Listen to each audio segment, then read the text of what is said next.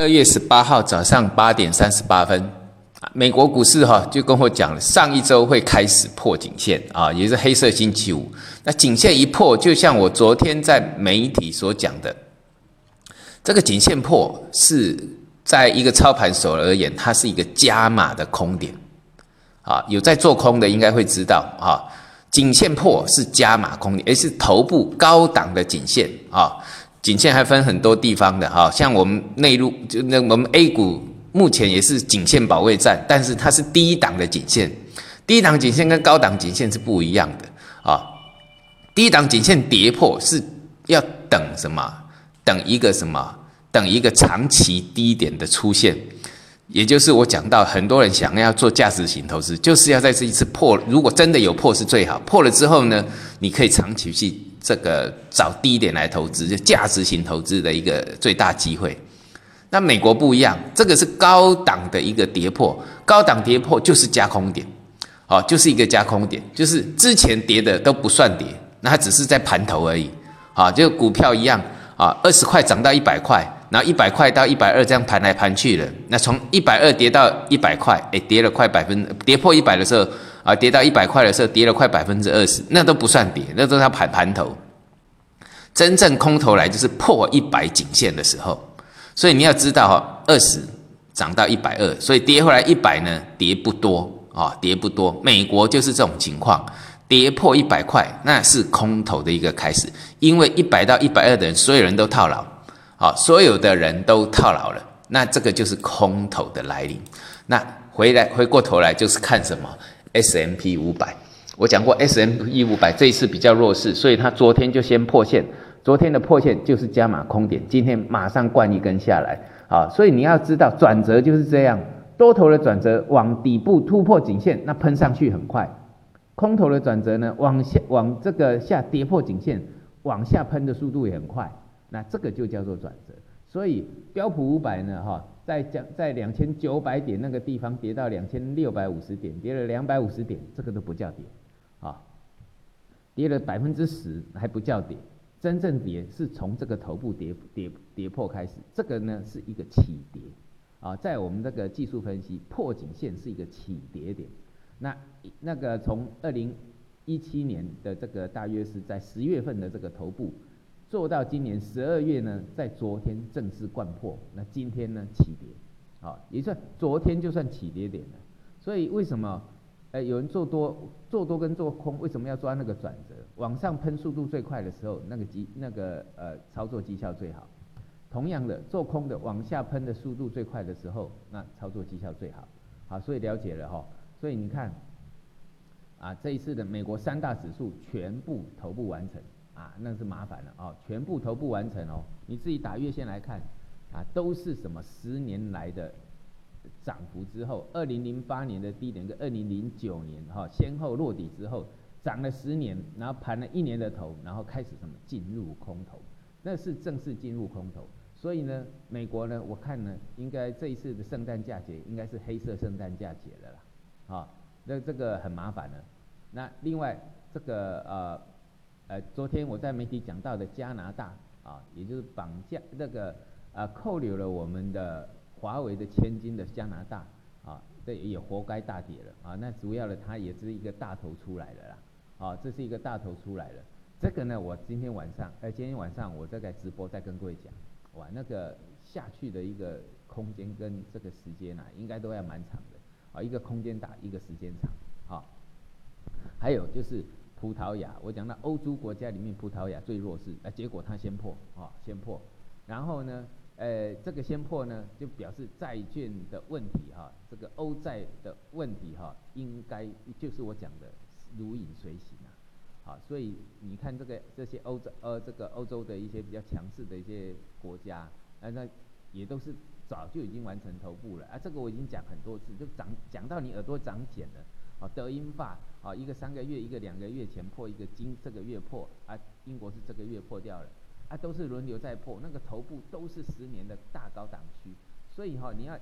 有些话哈常讲，啊，你不能麻痹，你要听进去，然后呢，要知道后续要怎么做，因为后续上要遇到的是很大的麻烦，包括像你看日经指数好了，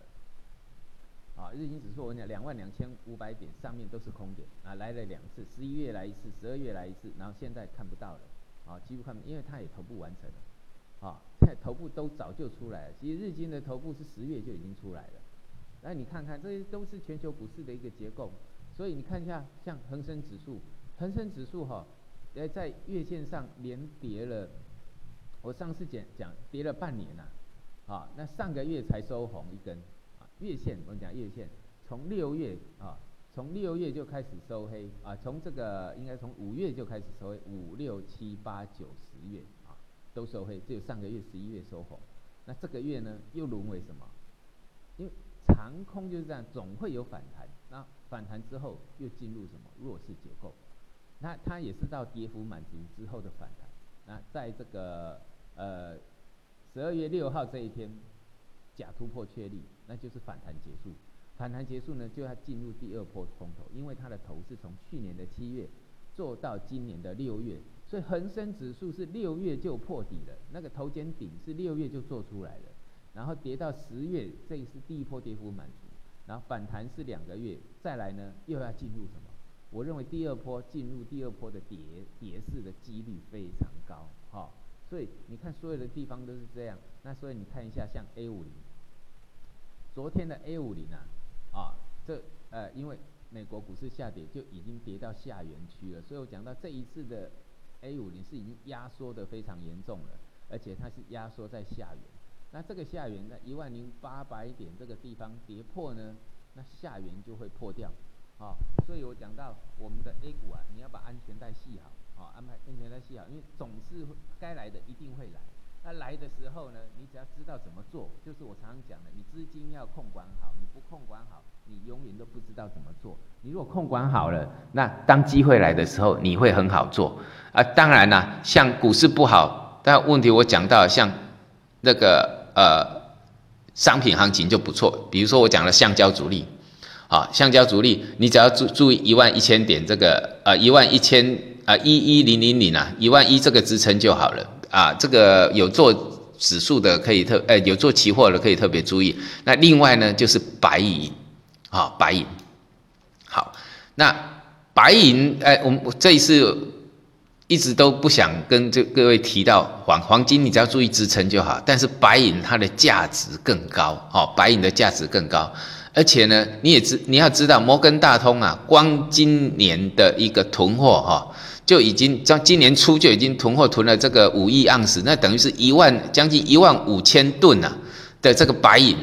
啊。摩根那个美国啊，摩根大通为什么要囤这么多白银？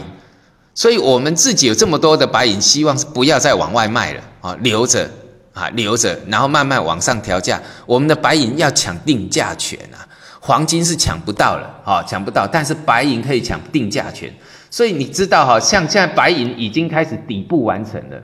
啊，我认为将来的白银的行情会蛮大的，在这个多头，也就是说，在全球走空的一个结构当中，贵金属有机会，但是贵金属的黄金太贵，那黄金太贵呢，相对白银就便宜很多，因为是它七十分之一的价钱不到，所以哈，要去买黄金就不如买白银。